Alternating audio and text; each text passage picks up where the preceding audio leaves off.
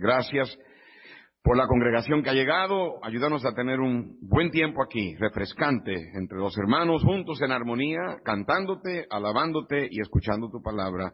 Pedimos estas cosas en el nombre de Cristo. Amén y amén. Yo voy a leer el 22, ustedes conmigo el 23 y así nos alternamos hasta el verso 30. Dice, y fue enseñado Moisés en toda la sabiduría de los egipcios y era poderoso en sus palabras y obras. Cuando hubo cumplido la edad de cuarenta años, le vino al corazón el visitar a sus hermanos, los hijos de Israel. Al ver a uno que era maltratado, lo defendió e hiriendo al egipcio, vengó al, oprimido. Pero él pensaba que sus hermanos comprendían que Dios les daría libertad por mano suya, mas ellos no lo habían entendido así. Y al día siguiente se presentó a unos de ellos que reñían y los ponían en paz diciendo, varones hermanos sois, ¿por qué os maltratáis el uno al otro? Entonces el que maltrataba a su prójimo le rechazó diciendo, ¿quién te ha puesto por gobernante y juez sobre nosotros? ¿Quieres tú matarme como mataste ayer al egipcio? Al oír esta palabra, Moisés huyó y vivió como extranjero en tierra de Madián, donde engendró dos hijos. Todos, pasados cuarenta años, un ángel se le apareció en el desierto del monte Sinaí, en la llama de fuego de una zarza. La historia que les voy a contar, con la que voy a comenzar el mensaje y terminar el mensaje, gira alrededor de un hombre que su nombre fue Robert Moffat. Robert Moffat fue misionero escocés al continente de África. Y después de estar en África un tiempo, vino a predicar a Inglaterra en busca de ayudantes, en busca de obreros dispuestos a ir a África a servir al Señor allá. Él llegó esa noche a la iglesia donde él iba a predicar bajo una tremenda tormenta de nieve. Y cuando llegó a la iglesia, se encontró que todo lo que había eran mujeres. Esperando que otros llegaran, finalmente llegó el tiempo de comenzar a predicar y cuando se paró en el púlpito se dio cuenta de que Toda la congregación estaba compuesta de puras mujeres. Pero lo que más le desanimó en cuanto a esto era que él tenía un mensaje preparado para predicar esa noche y el texto que él iba a usar era Proverbios 8.4 donde dice, oh hombres, a vosotros clamo. Y solamente había mujeres. El misionero estaba bien desanimado, porque sabía que de ese grupo de mujeres él no iba a encontrar a esas que estuvieran dispuestas a ir a las selvas de África. Pero él no se dio cuenta que detrás del órgano, trabajando los fuelles del órgano, había un, un jovencito escuchando el mensaje. Robert Moffett se sintió desesperanzado de encontrar a alguien que fuera a ayudarle en África. Pero Dios siempre obra por senderos misteriosos. Padre, bendice el mensaje ahora esta noche. Y yo te pido, mi Señor, que prepare nuestros corazones para la verdad que voy a compartir, que viene de tu palabra. Ayúdame ahora, Señor, en estos minutos. Me rindo totalmente a ti, vacíame de mí, lléname de ti y escóndeme detrás de tu cruz. Perdóname mis pecados con tu bendita sangre y cúbreme con tu manto de gracia y hazme, Señor, un instrumento en tus manos que el corazón de tu pueblo escuche la voz de Dios.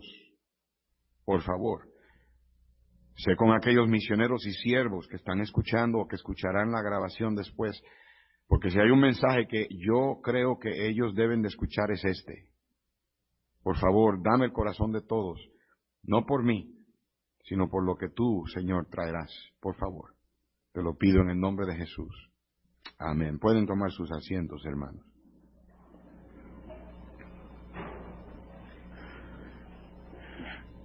Quiero leer ahora un pasaje paralelo a este.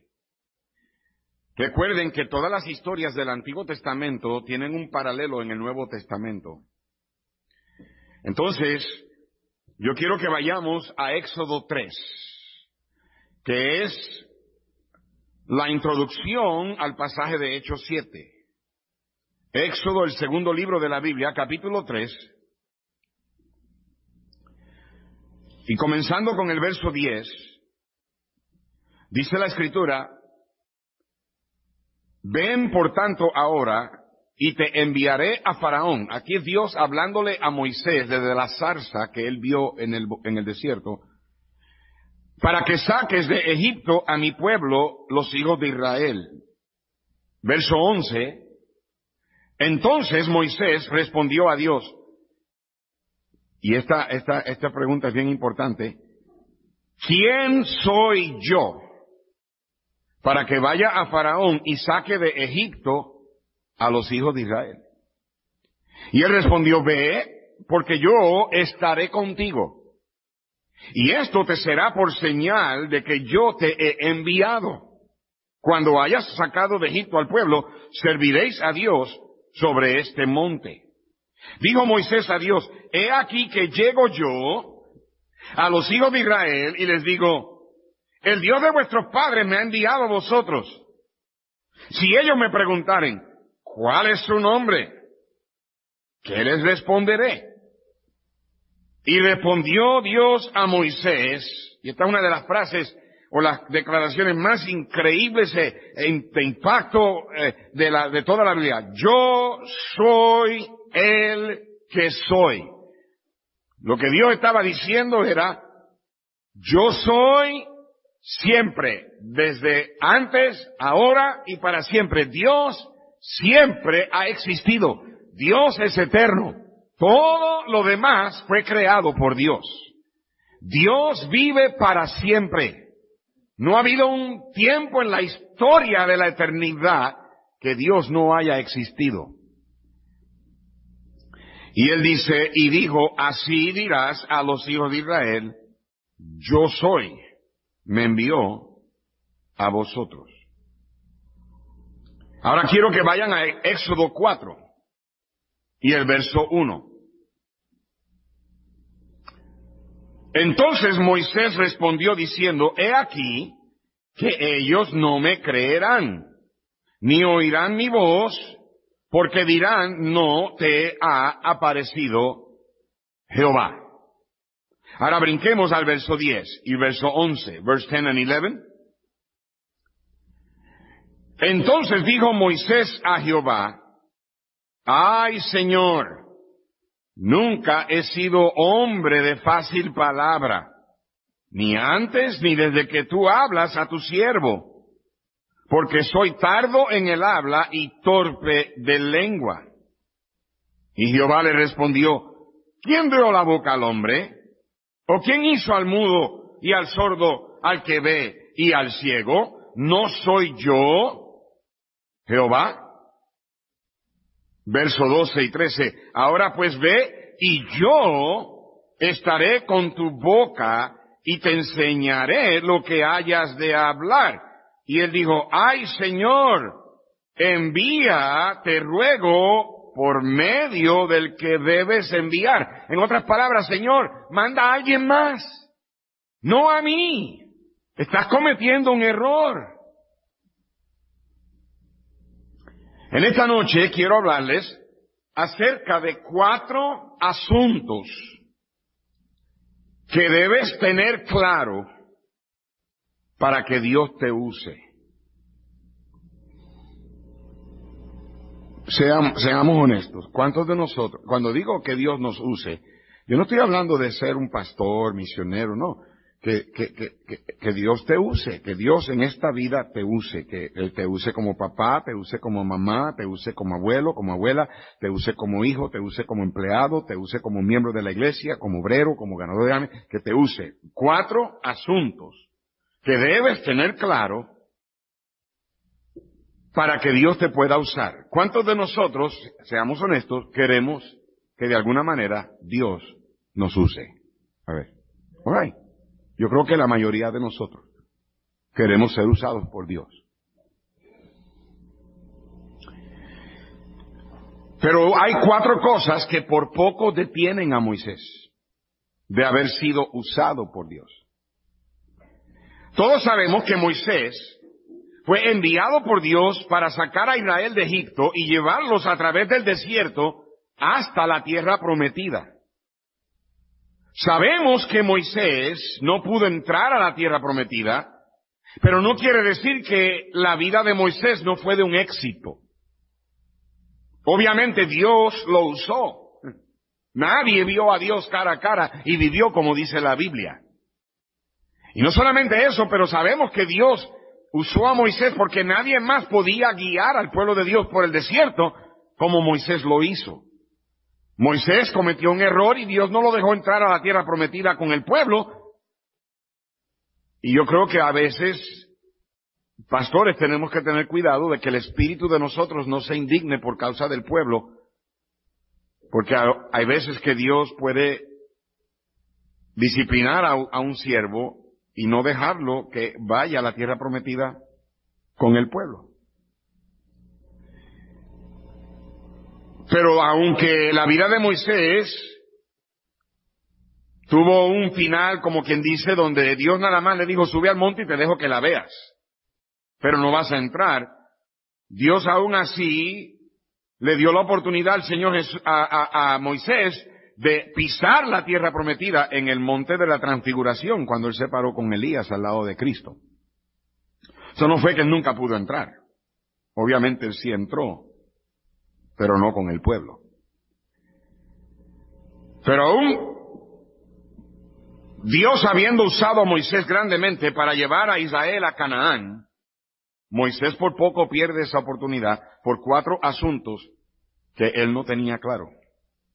Y todo el mundo aquí necesita tener claro estos cuatro asuntos para ser usados por Dios. Hay un comentarista de la Biblia que ya murió hace tiempo. Él fue uno de los mejores predicadores y expositores de la Biblia en los primeros años del, siglo de los 1900, siglo XX. Su nombre fue G. Campbell Morgan. Campbell como la, la sopa, como el caldo. G. Campbell Morgan es conocido hoy como uno de los mejores comentaristas de la Biblia. El año fue el 1888. Este muchacho, junto con otros 149 varones jóvenes que estaban buscando la entrada al ministerio wesleyano, estaban ah, citados a pararse frente a un comité para ser evaluados y poder darle la entrada al ministerio. Nada. Yo no estoy de acuerdo con la manera en que se hacía eso en el, you know, era, era una religión o vamos a decir un tipo de doctrina wesleyana que le daba poder a un comité. Eh, alguien dijo que un camello es un comité de bautistas que lo hicieron mal. Eh, todo jorobado. Eh, en los comités en las iglesias es lo que único que causan es problemas. Usted no encuentra eso en la Biblia. Pero el ministerio wesleyano tenía ese comité y entonces estos muchachos, 150 de ellos, incluyendo allí Campbell Morgan, estaban en fila para ser evaluados y llegó el momento cuando G. Campbell Morgan se para detrás del púlpito en una iglesia que sentaba a más de mil personas y ahí habían tres ministros y 75 otras personas. Estaban ahí para evaluarlo, para ver si le daban la aprobación a él de ir o de entrar al ministerio. Dos semanas después de haber estado en el, frente al comité, dos semanas después, su nombre apareció en la lista con otros 105 jóvenes varones que fueron rechazados por el comité. Él, se, entristeció tanto que envió un telegrama a su papá, que el telegrama consistía solamente de una palabra, rechazado. se sentó a escribir en, en su diario personal, y esto fue lo que él escribió ese día, muy oscuro todo parece estar, pero aún así Dios sabe lo que es mejor para mí. Cuando su papá recibe el telegrama, inmediatamente él le escribe uno de regreso a su hijo y se lo envía y el telegrama decía, rechazado por el hombre, aceptado por el cielo. Amén. Y lo firmó tu papá. Eso impulsó a G. Campbell Morgan a olvidarse de la aprobación del hombre y se convirtió en uno de los mejores comentaristas de la Biblia y expositores de la palabra de Dios. Son pocas las cosas difíciles con las que hay que tratar como lo es el rechazo. ¿Alguna vez te has sentido rechazado? Have you ever felt rejected? I mean, ¿sabe lo que es sentirse como dice, decimos nosotros, un cero a la izquierda? ¿Mm? Literalmente deja a uno sin aliento, le roba el deseo a uno de seguir adelante, te deja sin motivación y le quita el combustible a todo tu esfuerzo. Te sientes que para qué. Y si hay algo que todo cristiano debe practicar, escúchenme bien hermanos, si todo, todos nosotros debemos practicar algo y es esto, nunca muestre un espíritu de rechazo a otra persona, siempre muestre un espíritu de aceptación.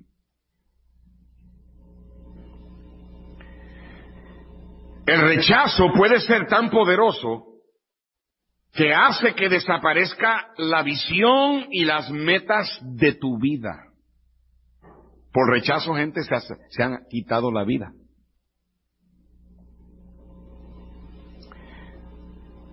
Puede producir una parálisis espiritual, una embolia espiritual. Y eso fue lo que le sucedió a Moisés.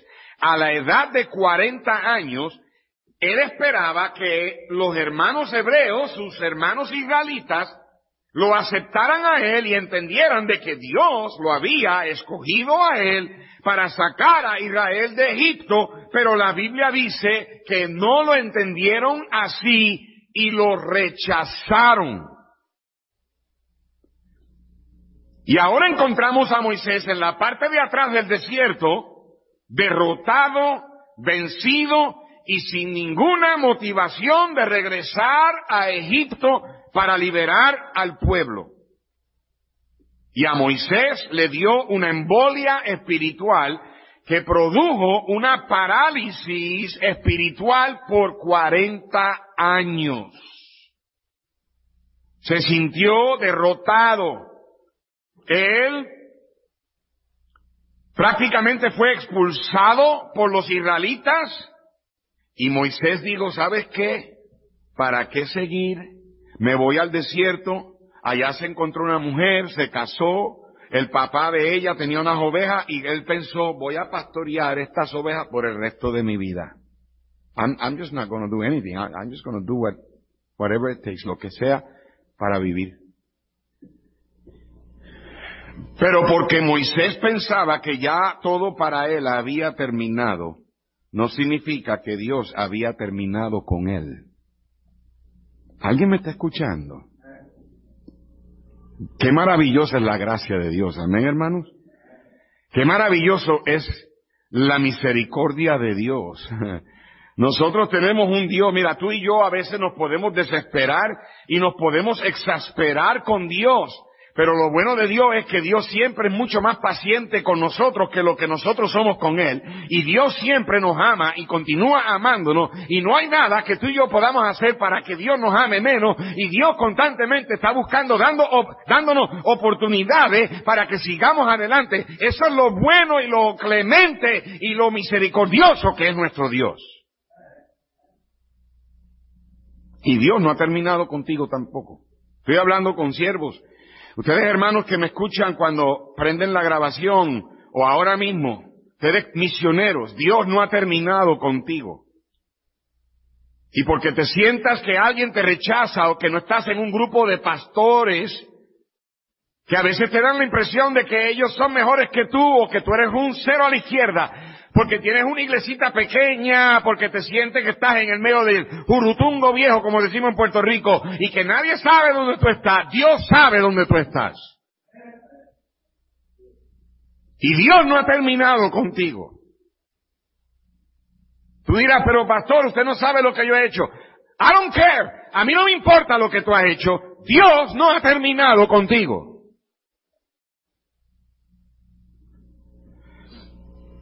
Dios tenía una salsa ardiente para Moisés todavía.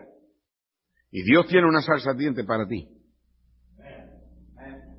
Yo estoy hablando con hermanos aquí que tal vez dicen, ya yo no puedo, mira, pastor, mire, sinceramente le digo, estoy desanimado, desanimado, estoy deprimido, deprimida, estoy que ya no aguanto, estoy agüitado, como dicen, así dicen ustedes, agüitado. Yo no sé, yo nunca he entendido esa palabra. No está ni en el diccionario yo no entiendo. Eh, eh, eh, por ejemplo, yo no entiendo, ah, me han dicho, me han explicado, pero si usted quiere decirle a alguien que tenga cuidado, dígale cuidado, pero te dicen aguas. Aguas, tamarindo, horchata, melón.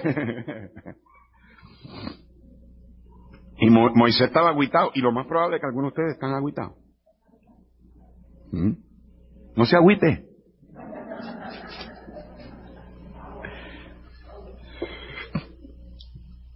Tú puedes que pienses, tú puede, puede que pienses que Dios se ha olvidado de ti. Pero en cualquier momento Dios tiene una salsa ardiente para ti. Pero habían cuatro asuntos que casi detienen a Moisés. Y, y, te van a detener a ti, me van a detener a mí, a menos que tengamos estos cuatro asuntos claros. Vamos a ver esos asuntos en todos los pasajes que acabamos de leer acerca de Moisés, porque Moisés tuvo que enfrentarlos y tuvo que resolverlos. Él tuvo que, he had to settle them. You, have to get them settled. These are four issues you must settle if God's going to ever use you. 40 años han pasado desde su rechazo. Y ahora, a los 80 años, encontramos a Moisés tratando con estos cuatro asuntos para que Dios lo pudiera usar. Vamos al primero. Está, number one, Brother David, can we get that? El asunto de, de sí mismo. O el asunto del yo. The issue of self. El asunto de ti mismo, de sí mismo. El yo. El asunto de lo que él haría consigo mismo. Vaya conmigo a Éxodo 3, verso 11. Éxodo capítulo 3, verso 11. Entonces Moisés respondió a Dios. ¿Qué fue la pregunta? ¿Quién soy yo? ¿Te has sentido así alguna vez? Who am I? ¿Quién soy yo? ¿Quién soy yo para ser el líder espiritual de mi casa? ¿Quién soy yo para ser un misionero? ¿Quién soy yo para ser un hombre de Dios? ¿Quién soy yo para ser un esposo y padre fuerte y espiritual en mi casa? ¿Quién soy yo para ser una mujer piadosa y ejemplar para mi familia? ¿Quién soy yo para ser un maestro o una maestra de escuela dominical? ¿Quién soy yo para ser un obrero en la iglesia? ¿Quién soy yo para cantar especiales para el Señor? ¿Quién soy yo para dirigir la guardería de la iglesia? ¿Quién soy yo para ser un diácono de la iglesia? ¿Quién soy yo para hacer lo que Dios quiere que yo haga? ¿Quién soy yo? Y la respuesta a esa pregunta es la misma para ti como para el resto de todos nosotros. Es la misma respuesta. Tú eres un nada y un nadie. Y no estoy tratando de destruir tu autoestima. Yo soy un nada y soy un nadie. Escúchenme. La verdad es que todos nosotros somos nadie. Y somos nada. Pero eso es lo que Dios busca. Dios no busca gente que se cree en algo. Porque si Dios encuentra gente que se cree algo, ¿sabe lo que hace esa gente? Se echan la gloria y el crédito encima. Dios está buscando por gente que no se crean, que se crea nada para él recibir la gloria. Ve conmigo a Primera de Corintios capítulo 1. Primera de Corintios el capítulo 1 y el versículo 26.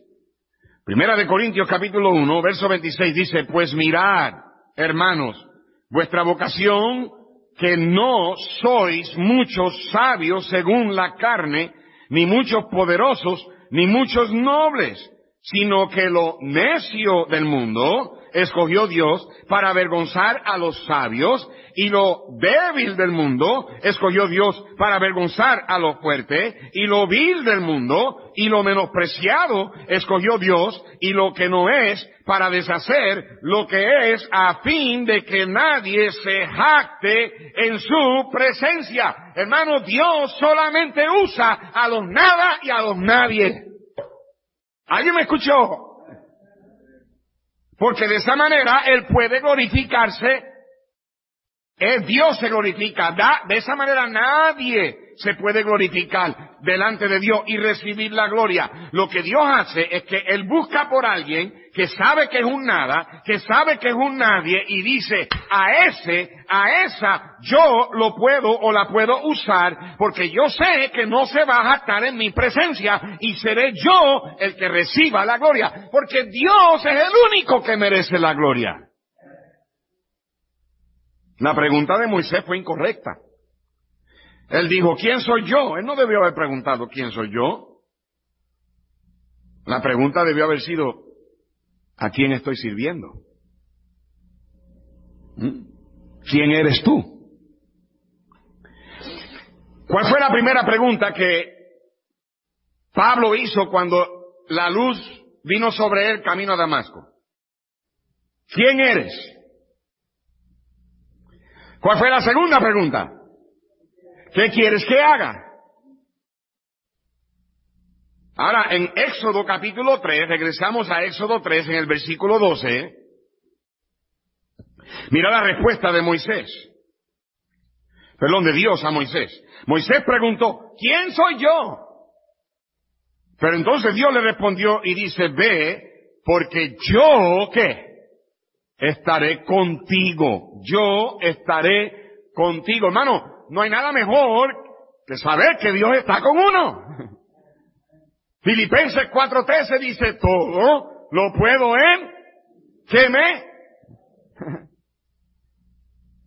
Dios está buscando por personas que estén vacíos de sí mismos para Él poder llenarlos. Ustedes, siervos y misioneros y pastores, si Dios te está usando y estás teniendo un ministerio productivo, recuerda, tú eres un nadie y eres un nada. Vacíate de ti y deja que Dios te llene para que Dios te pueda usar. Porque mientras te tengas a ti en el medio, Dios no puede usarte. Todos en un momento u otro nos hemos sentido que el mundo sería mejor, eh, un mejor lugar sin nosotros. En alguna manera u otra, todos en algún punto de nuestras vidas hemos pensado, ah, you know, ya, si el Señor me lleva ahora mismo, mejor. No me miren con cara de santurrones, ¿ok? Tal vez no, es que te querías suicidar, simplemente, ay, si un accidente ya me voy al cielo. Y está bien que te des cuenta de que eres un nada y eres un nadie, siempre y cuando eh, también entiendas que tú estás conectado al que al que puede hacer cualquier cosa, el que te ayuda a hacer cualquier cosa que él quiere que tú hagas. Todo el mundo aquí puede hacer todo lo que Dios quiere que esa persona haga. You can do what God wants you to do. Tú puedes hacer lo que Dios quiere que tú hagas. Moisés le dijo a Dios, yo me siento inadecuado. Y Dios le dijo, perfecto, a ti es a quien yo puedo usar. ¿Están conmigo?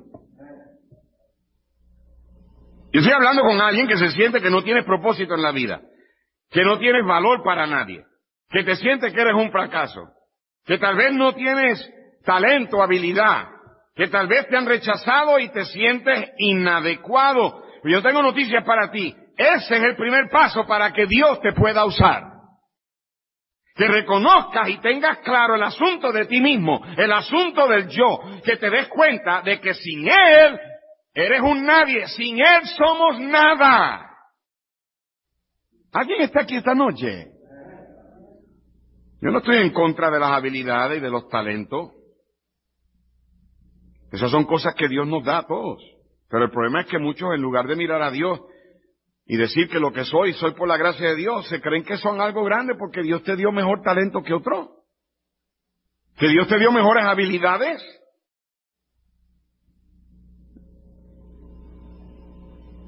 El orgullo piensa que puede hacer cualquier cosa cuando en realidad no puede hacer nada.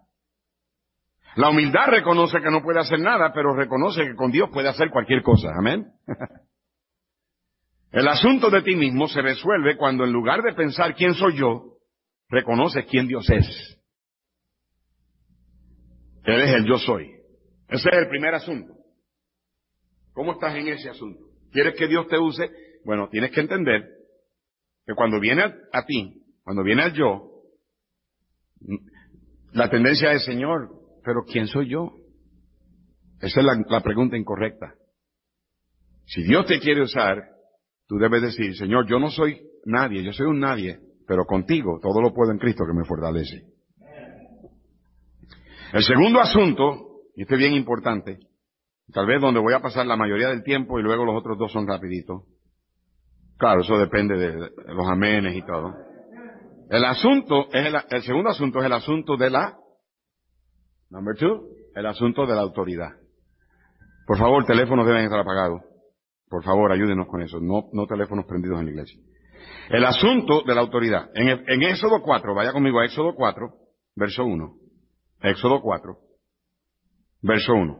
Entonces Moisés respondió diciendo, He aquí que ellos no me creerán ni oirán mi voz porque dirán, no te ha aparecido Jehová. Lo primero que Moisés tuvo que aclarar en su vida fue el asunto del yo. Pero una vez ya resuelto eso, vino el asunto número dos, el asunto de la autoridad. Ahora, sígueme bien, no te me, no te me duermas, no te me despistes, no te me distraigas, vas a tener que usar mucho tu cabeza para entender esto. Lo que Moisés estaba diciéndole a Dios era, ¿quién soy yo para ir al pueblo y sacar a Israel de Egipto. ¿Qué autoridad tengo yo? Él estaba diciéndole a Dios que él no tenía ninguna autoridad para regresar a Egipto y hacer que la gente lo escuchara. Han pasado 40 años desde que yo me fui y nadie en Egipto me recuerda. mientras yo preparaba este mensaje, yo me puse a pensar, 39 años atrás, el domingo pasado, 39 años cumplí, que yo me fui de Puerto Rico a los 17 años para irme a Indiana. 39 años. Me fui de la primera iglesia bautista de Levittown, donde yo forjé mis convicciones, donde yo prácticamente eh, edifiqué las más memorias en cuanto a mi vida espiritual en esa iglesia. Fue ahí donde el Señor me formó. Y en aquel tiempo, wow, había mucha gente en la iglesia y muchos, todos me conocían. Pero si yo fuera a regresar ahora a Levittown, el 95% tal vez más, ni saben quién soy yo. Algunos tal vez están ahí. Y yo sé que están, que me recordarían, porque algunos son contemporáneos míos, pero es como yo regresarme allá a Levittown después de 39 años y decir, aquí vengo yo. y eso es lo que Moisés estaba diciendo. Estaba diciéndole a Dios, a nadie en Egipto me recuerda. Y a esos poquitos que me recuerdan no, ni me extrañan. They don't miss me. Yo no puedo simplemente entrar en Egipto y hablarle a todos los israelitas y decirle, ok, aquí estoy yo, hey, ¿se acuerdan de mí? Soy ahora su líder. Pero Moisés fracasó en reconocer uno de los principios más importantes en la Biblia tocante a la autoridad. Tú quieres que Dios te use en tu casa, tú quieres tener impacto, quieres tener influencia sobre esas personas a quien Dios te ha puesto. Entonces, escucha bien este principio. Este es el principio de la autoridad que Moisés tuvo que entender. Es un principio bíblico. Escúchalo. Es este. Si tú te sometes a la autoridad que Dios ha puesto en tu vida, entonces Dios puede ponerte sobre quien sea y cuando Él quiera hacerlo. Vuelvo y lo digo. Si tú te sometes a la autoridad que Dios ha puesto en tu vida, entonces Dios puede algún día, cuando Él quiera, ponerte sobre quien sea.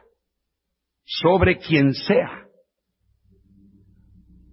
Si nosotros aprendemos a sujetarnos y a someternos a las autoridades que Dios ha puesto en nuestras vidas, y humildemente le seguimos, entonces Dios en cualquier momento que Él quiera nos puede poner sobre quien sea y nosotros ser la autoridad. Moisés estaba cometiendo el error de mirar en la dirección incorrecta. Esto es lo que Moisés estaba haciendo. Él estaba mirando para abajo y diciendo, ¿qué autoridad tengo yo para que ellos me sigan en lugar de mirar hacia arriba y someterse a la autoridad que Dios había puesto en su vida, y Dios se encargaría de darle la autoridad y el respeto de los que están abajo. Aquí es donde muchos fallan. Aquí es donde muchos no alcanzan el gran potencial que tienen en la obra de Dios. Aquí es donde muchos líderes cometen los errores graves con su gente hay hasta pastores que nunca pueden pastorear una buena iglesia porque aquí es donde ellos fallan. Dios nunca te va a confiar posición de autoridad y de respeto sobre personas sin que tú primero le muestres a Él que tú estás dispuesto a someterte a las autoridades que Él pone sobre ti. ¿Me escucharon? Ve conmigo a Lucas, te lo voy a explicar mejor. Lucas capítulo 7. Espero no se me estén perdiendo. Lucas capítulo 7, verso 6. Dice, y Jesús, esta es la, la, historia del centurión que le pidió a Cristo que sanara a su siervo. Y Jesús fue con ellos, pero cuando ya no estaban lejos de la casa, el centurión envió a él unos amigos diciéndole, Señor, no te molestes, pues no soy digno de que entres bajo mi techo por lo que ni aún me tuve por digno de venir a ti. Pero di la palabra y mi siervo será sano. Mira el verso 8. Porque también yo soy hombre puesto, ¿cuáles son las dos palabras? Bajo autoridad. Y tengo soldados bajo mis órdenes. Y digo a este, ve y va, y al otro, ven y viene, y a mi siervo a esto y lo hace. Y al oír esto, dice el verso 9, Jesús se maravilló. ¿Alguna vez te has preguntado cuántas veces Cristo se maravilló de alguien? Solamente dos. O esta es una de ellas. Se maravilló y dice, le vuelve a la gente y le dice, os digo que ni aún en Israel he hallado tanta fe. ¿Sabe por qué dijo esto? Porque ese hombre ni, ni era israelita, él era un gentil, era romano. El centurión le estaba diciendo a través del, que, del mensajero, tú no tienes ni que venir porque yo no me siento digno de que vengas bajo mi techo, pero tú di la palabra y yo sé que se va a cumplir, porque yo también soy hombre puesto bajo autoridad. Y tengo bajo mi autoridad a personas a quien yo les doy órdenes. Él era un centurión. La palabra centurión viene de la palabra cien, centuria, a century. Él tenía cien soldados entrenados militarmente para pelear bajo él. Y este pasaje es bien fascinante y la razón es por, el principio detrás de esto que él, él, acaba de decir. Yo también soy hombre puesto bajo autoridad. Y él tenía cien hombres, quien él era la autoridad. Él le decía a uno, ve, y él va. Le decía al otro, ven, y venía. Le decía a otro, haz esto, y lo hacía. Y cuando Cristo escuchó eso, él dijo, esto es increíble, yo no puedo creer porque ni en Israel he hallado tanta fe. Y el centurión cuando le dijo eso a Cristo, él estaba reconociendo la estructura de la autoridad en la que Cristo trabaja, en la que Dios trabaja. La mayoría de la gente en los tiempos de Cristo no entendían este principio. Ellos veían a Cristo sanar enfermos, hacer milagros, pero no entendían el concepto de la autoridad. Sin embargo, este centurión romano sí lo entendió. Y hermano, si tú quieres entender este asunto de autoridad, ¿sabes con quién debes hablar? Con gente militar.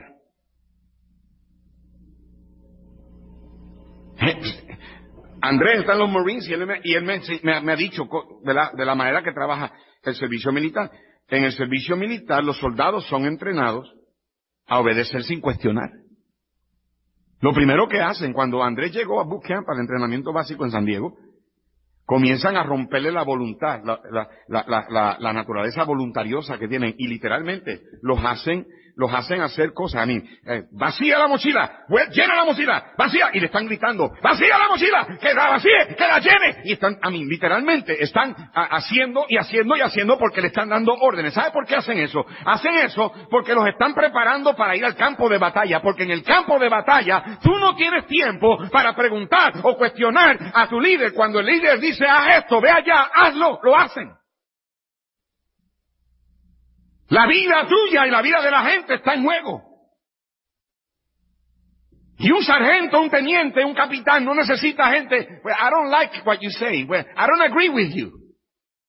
Yo no estoy de acuerdo. Y aquí es donde muchos fracasan la prueba. Y Dios no le puede confiar ministerios, familias, trabajos, posiciones de liderazgo, empleos.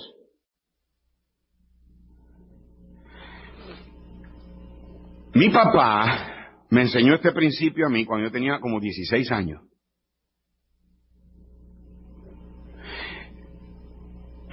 yo no sé si él estaba... hay muchas cosas que mi papá ah, aplicaba en, en casa porque yo creo que él tenía sentido común. Pero mi papá se convirtió en un estudiante bien serio de la Biblia y papi era un hombre que aprendió a vivir por principios y papi me enseñó a mí este principio. Listen to what I'm going to say, please listen to me, porque especialmente ustedes jóvenes, escúchenme bien lo que les voy a decir. Mi papá me explicó un día, él y yo estábamos hablando, no me acuerdo qué era el tema, no me acuerdo cuál era el asunto, pero yo no estaba necesariamente de acuerdo con mi papá. No, yo no estaba teniendo una discusión con él, yo no estaba siendo rebelde con él, simplemente yo estaba expresándole a mi papá en cierto aspecto de que la analogía de él o la, lógica de él no estaba correcta. Y cuando papi estaba escuchándome, y le digo, estaba, estábamos teniendo una buena conversación, no me acuerdo exactamente el tema, pero papi me dijo esto, que se me quedó aquí y lo he vivido desde ese día. Él me dijo, mijo, para ti es mejor obedecerme, aun si yo estoy incorrecto, que tú tratar de corregirme porque tú estás correcto. No, no estamos hablando de convicciones. Papi no me estaba diciendo a mí que me fuera un baile, nada de eso. No. Hay cosas que son convicciones, no son negociables. Yo no estoy hablando de eso. Pero estoy hablando con jóvenes aquí que a veces tú no estás de acuerdo con tu papá y tu mamá y puede que tengas razón. Pero porque tengas razón no significa que te puedes salir de debajo de la autoridad que Dios te ha dado. Puede que Dios te esté probando para ver cómo tú te sometes a la autoridad, para ver si te puede confiar algo más grande después. ¿Alguien me está escuchando? Papi me decía, es mejor para ti obedecerme aun si yo estoy incorrecto, que tú tratar de corregirme porque tú estás en lo correcto. Aquí es donde jóvenes adultos que ya tienen 18 o más, tal vez vives en casa todavía, y a lo mejor, y yo entiendo que hay cierta, a, verdad, este, separación cuando llegas a los 18 años, ya eres un hombre, una mujer que puedes tratar tus asuntos legales y todo, pero entiende esto, que aún así tus padres, si vives en casa, tienen cierta responsabilidad sobre ti. Y a veces jóvenes adultos tienen la tendencia de irse en contra de papá y mamá, corregirlos a ellos. No hay nada de malo con tratar y hablar y ver las lógicas y todo, es verdad. Eh. No. Pero hay veces que Dios usa situaciones para probar si tú verdaderamente te sometes o no. Soldados en la guerra aprenden a seguir órdenes porque sus vidas están en la línea y porque son entrenados a seguir órdenes. Y este centurión estaba sobre 100 soldados porque en un momento dado él aprendió, él dijo, yo también soy un hombre puesto bajo autoridad. Y como él sabía seguir órdenes y allá hay capitán y lo que usted diga se hace, entonces Dios le dio 100 soldados. Y el principio es que tú nunca podrás ser la clase de líder que tú debes de ser hasta que tú aprendas a ser, a ser el seguidor que debes de ser. Si Dios te da posiciones de liderazgo en la iglesia y tú quieres que la gente que Dios te ha puesto debajo de ti te sigan, va a ser determinado por la manera en que tú te sometes a la autoridad sobre ti. El centurión había aprendido algo que muchos no aprenden. Reconocía la estructura de la autoridad que Dios ha establecido. Y esto fue tan poderoso que Cristo quedó maravillado. Y hermanos, a veces padres tienen problemas con los hijos. ¿Ves? Porque padres creen, eh, cuando son chiquitos, claro, son bien pequeños, es fácil, pero llegan a la adolescencia esos muchachos, tú, no vas a tener ah, el respeto de tus hijos y no vas a tener la lealtad a ellos hacer lo que tú digas. Si tú, si ellos primero no te ven a ti, que tú te sometes a la autoridad que, a la que Dios te ha puesto a ti.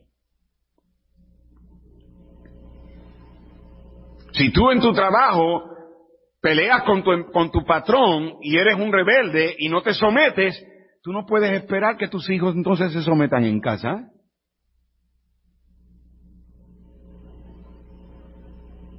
Por eso es que cada vez que tú encuentras en la Biblia, cuando Dios habla en cuanto a las relaciones entre, entre verdad, esposo y esposa, padres con hijos, patrones con empleados, Él siempre le habla primero al seguidor. Antes de hablarle al marido, le habla a la esposa. Antes de hablarle a los padres, le habla a los hijos. Antes de hablarle a los patrones, le habla a los siervos. Moisés tuvo que aprender lo que Dios estaba enseñándole. Y era que si él se sometía a Dios, que Dios era capaz de ponerlo sobre el pueblo, darle el respeto del pueblo y hasta ponerlo sobre Faraón. Mira lo que dice en Éxodo 7.1. Regresa a Éxodo 7.1. ¿Están conmigo, hermano? Yo espero que sí. Dios sabe que he preparado este mensaje para ayudarte. Jehová, eh, Éxodo 7.1, dijo a Moisés, mira, yo te he constituido, ¿qué? Dios con letra minúscula. Para Faraón. Dios le había creado un respeto a Moisés frente a Faraón que había, que, que estaba dejando a Moisés completamente asombrado. Padres que tienen problemas con sus hijos es porque muchas veces los padres demandan respeto y demandan obediencia cuando ellos mismos no lo hacen con eso que Dios pone sobre ti. Por eso es que es bien peligroso que ustedes padres, yo, yo no estoy diciendo que yo siempre estoy correcto. Yo estoy seguro que mi pastor, el pastor Hernán Cortés, tuvo desacuerdos con mi papá, pero yo nunca escuché a papi y a mami hablar mal del pastor. Y ustedes que hablan mal del pastor, después no te, no te, eh, no te sorprendas cuando tus hijos se rebelan contra ti.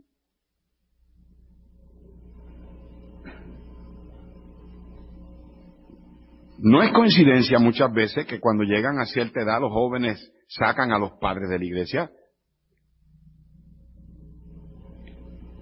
A mí literalmente me lo han dicho, pastor, ya es que no, no vamos a ir. A mí, literalmente, los hijos han sacado a los padres de la iglesia, pero es porque en la casa siempre tenían tacos al pastor. Siempre. Estaban constantemente, no, aquel pastor, no, que si esto. Yo no estoy tratando de hacer mi persona grande, es el oficio, es la posición. La posición de un pastor es ungida por Dios. Ten cuidado como hablas. ¿Me están escuchando, hermano? Dios no te dará la autoridad sobre tus hijos por tú no ponerte bajo la autoridad que Dios ha puesto sobre ti. Y en lugar de enfocarte quién está bajo tu autoridad, enfócate bajo quién tú estás. Mira, Dios tiene una palabra, tengo que avanzar, Dios tiene una palabra para estas personas, escúchame bien, que no se someten a la autoridad. Y esa palabra es la palabra perverso. La palabra perverso en la Biblia no es solamente alguien que molesta a niños. Eso, es un perverso moral. La palabra perverso en la Biblia es la palabra que significa deshonesto, torcido, chueco, rebelde, voluntarioso, irresponsable, desobediente, distorsionado. Una palabra bien interesante aparece muchas veces en la Biblia, especialmente en Proverbios. Una persona, una persona perversa simplemente hace lo que quiere. No importa lo que digas, si escucha o no, si preguntan o no, él siempre o ella siempre hacen lo que quiere. Lo harán con sus palabras, lo harán con sus maneras de ser, lo harán con sus pensamientos, lo harán con su corazón. No es un rebelde necesariamente. Lo es, pero a veces no lo muestra. Un rebelde te lo muestra con los ojos, te lo muestra con los gestos. ¡Ay! Te dice con la actitud. Y a esos rebeldes tú le dices, ¡hey! Haga lo que tenga que hacer. Pero el perverso muchas veces no, no lo muestra, pero en la mente y en el corazón. Te miran como quien dice, a mí no me importa lo que tú digas, yo voy a hacer lo que yo quiero. ¿Han conocido gente así? La perversidad es un espíritu independiente que es promovido por su irresponsabilidad, promovido por su pensamiento torcido, deshonesto, voluntarioso. A un rebelde tú le dices a ese rebelde, tú estás rebelde, arréglate. Eso fue lo que me dijo mi papá una vez. Tú estás rebelde y te lo puedo quitar con un escobazo. Pero a un perverso tú tienes que usar la Biblia y tienes que decirle lo que la Biblia dice de él. ¿Qué dice la Biblia? Ve conmigo a Proverbios 11, rápido. Proverbios capítulo 11, verso 20. Proverbios 11, verso 20. Tú tienes que leerle este versículo a un perverso.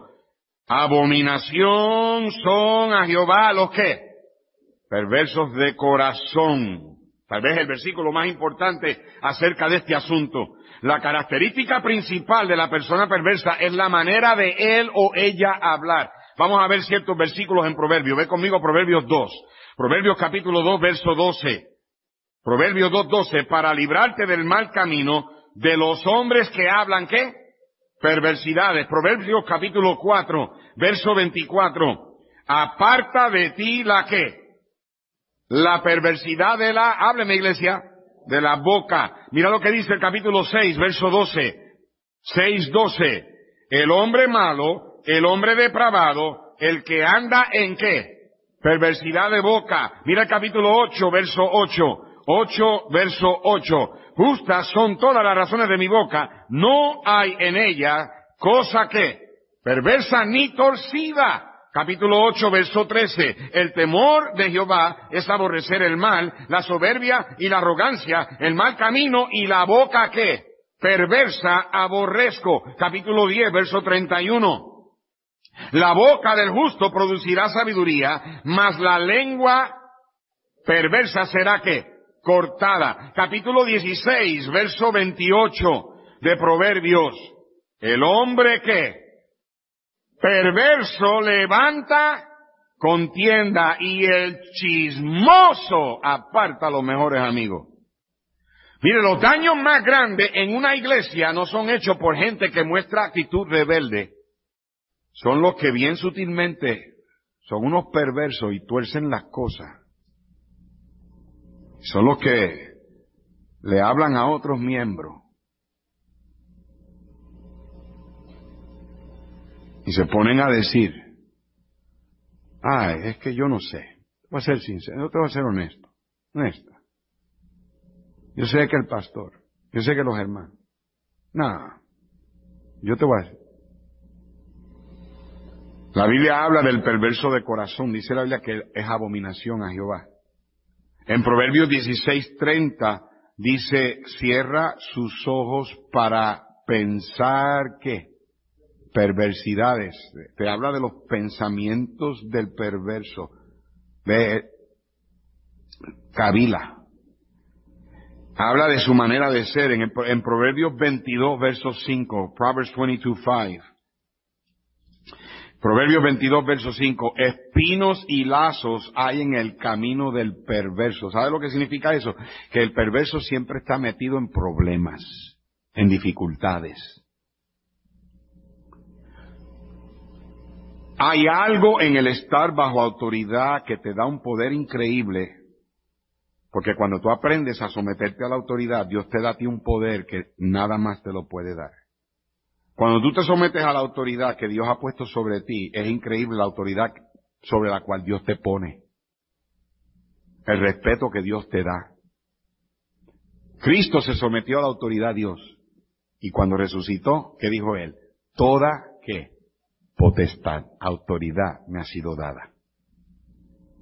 La Biblia está llena de ejemplos así. José se sometió a la autoridad y Dios lo puso sobre Egipto.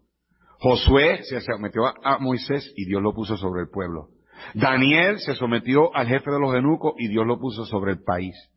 Eliseo se sometió a, Elías y Dios lo puso sobre el pueblo de Israel. Jesús mismo a los doce años, a los doce años, le dijo a María, es necesario que yo esté en los negocios de mi padre.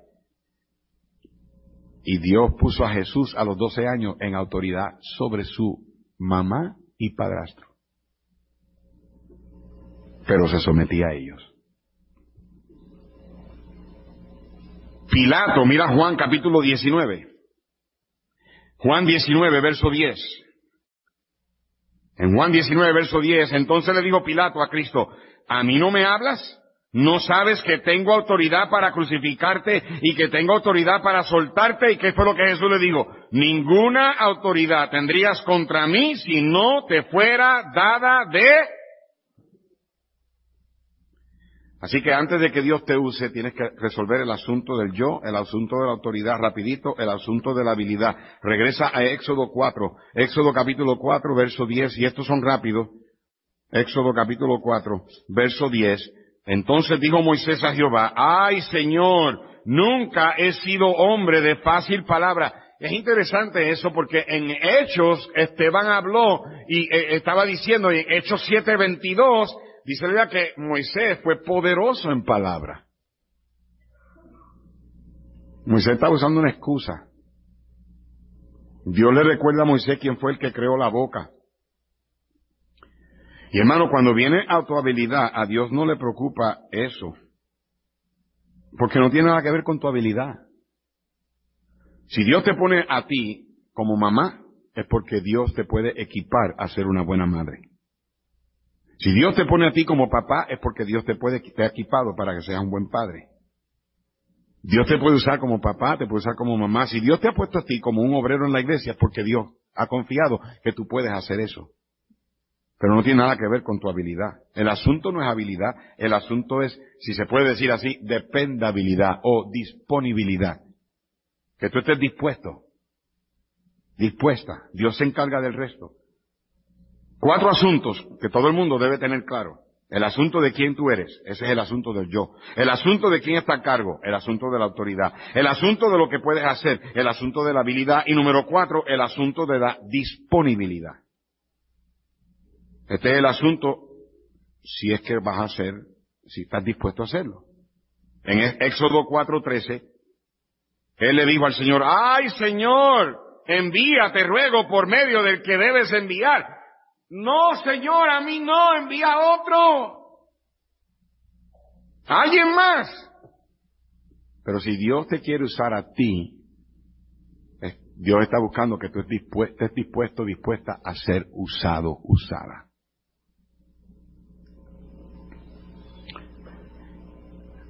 Robert Moffett se sintió desesperanzado porque cuando predicó el mensaje, oh, a vosotros hombres clamo, no había ni un hombre en toda la congregación esa noche, puras mujeres. Pero no se dio cuenta de que detrás del órgano había un jovencito escuchando, que se entusiasmó con el desafío que Robert predicó esa noche. Y ese joven, sin que este misionero lo supiera, decidió seguir los pasos de ese misionero, fue a la escuela, estudió medicina y pasó el resto de su vida sirviendo a las tribus de África. Su nombre, David Livingstone, el misionero más grandioso que África ha tenido en toda la historia. Increíble lo que Dios puede hacer con alguien que está dispuesto a ser usado por Dios. Hermano, tú nunca sabes lo que alguien puede, lo que Dios puede hacer con alguien que simplemente hace lo que tengo que hacer. Esto es lo que Dios quiere que yo haga. Y deja que Dios te use. Esta semana, Dios a mí se me, se me reveló en una manera increíble. He estado ansioso por decirles esta historia. A nadie se la he contado, excepto allá a, a, los predicadores con quien estaba. Estaba tan emocionado por lo que había pasado que yo no podía parar, tuve que decirlo, pero esto fue algo increíble. El nombre es José Mojica misionero a Paraguay. Lo voy a traer un día aquí, espero pronto. Mi teléfono está programado de tal manera que si, si el teléfono, el número del teléfono no está en mis contactos, va directo a mi voz, buzón de voz. Y la razón por qué lo hago es por los telemarketing, las llamadas esas que, que quieren venderle y grabadas y todo eso, que me quitan el tiempo. Entonces, si alguien llama y no está el número en mis contactos, va al, buzón y me dejan mensaje o me mandan un texto, entonces, y normalmente yo no respondo mensajes de quien no conozco. a veces hasta me dicen que yo, mira, que, quiero hablar contigo acerca de la aplicación que pusiste. Yo ni aplicación puse. Tienen que tener cuidado con, usted llama eso y con llamar pueden agarrar un montón de información de su teléfono. Pero esta vez me, llamó alguien, ¿verdad? Y fue directo al buzón y vi que tenía un mensaje y cuando lo escuché, esto fue lo que dijo. A ver si lo tengo todavía aquí.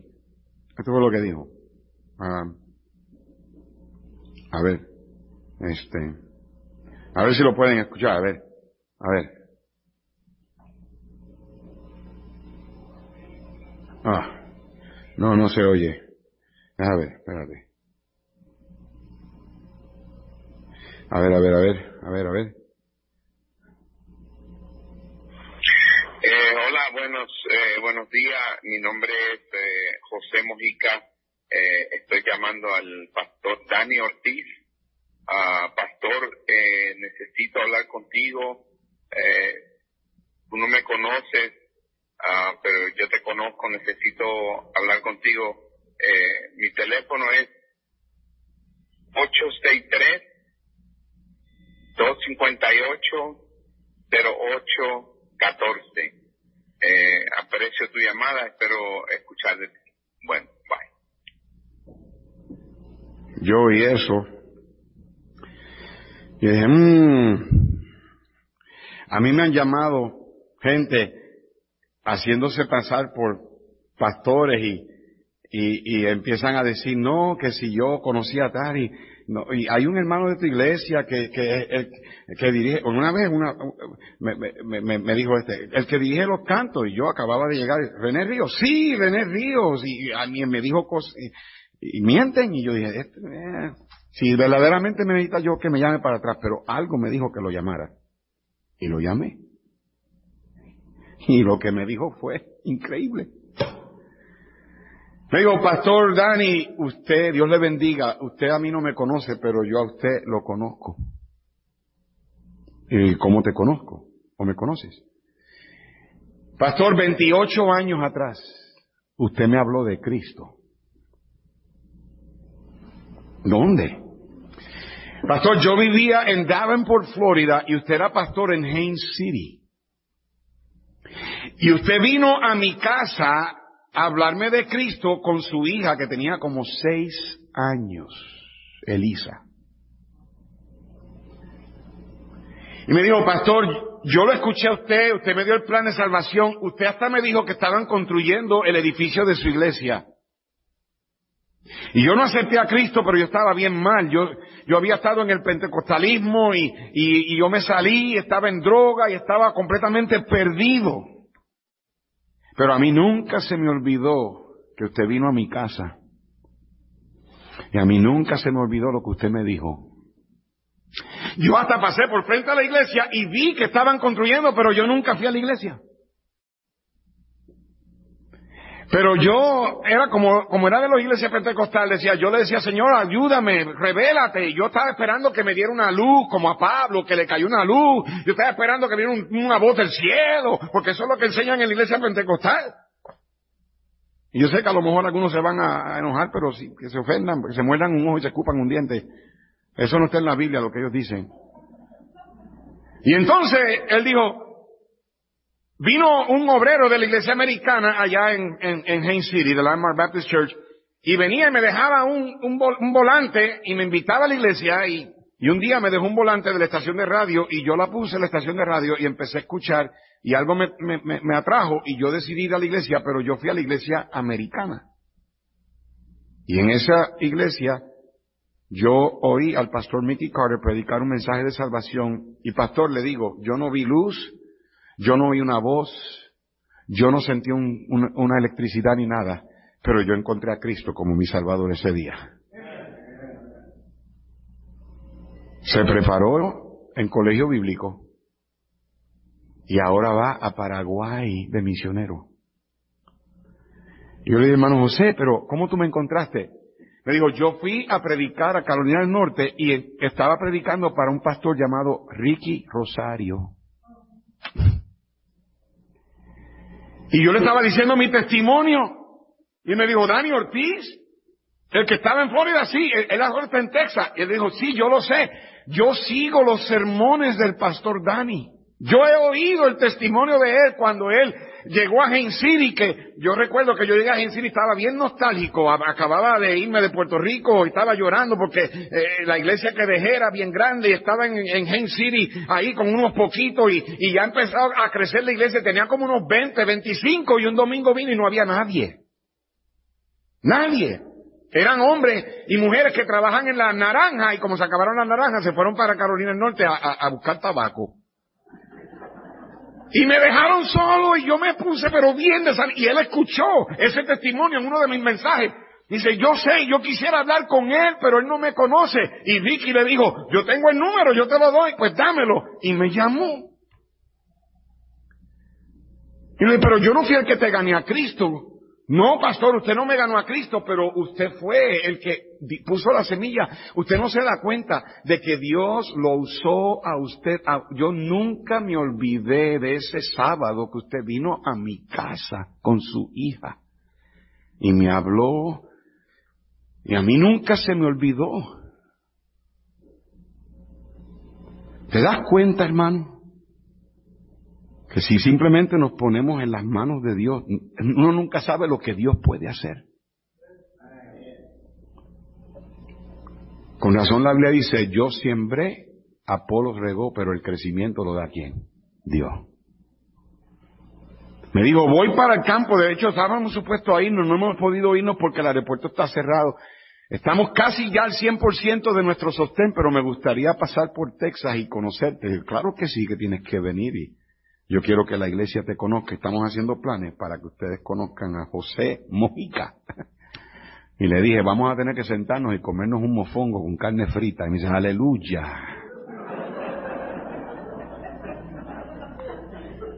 ¿Quién diría? 28 años atrás. Y ahora el Señor, yo estaba teniendo un servicio pentecostal en el hotel brincando en la cama. Aleluya, gloria al Señor. Habla en lenguas y todo, hermano.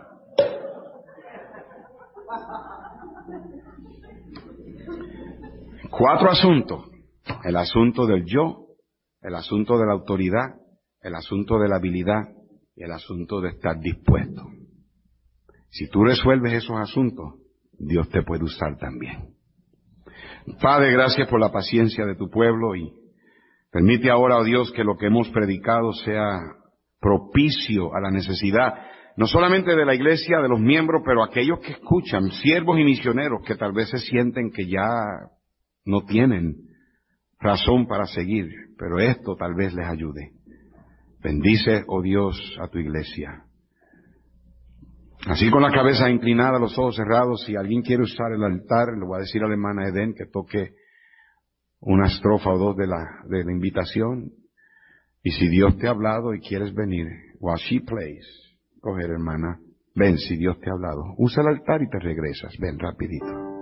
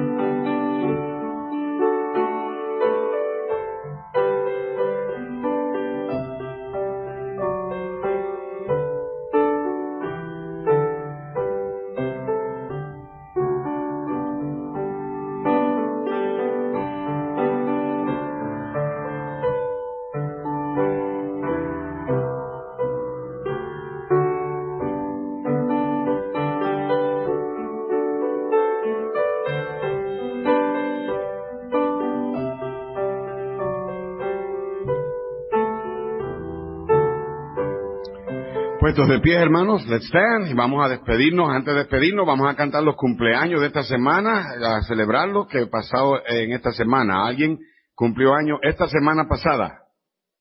Esta semana pasada, del lunes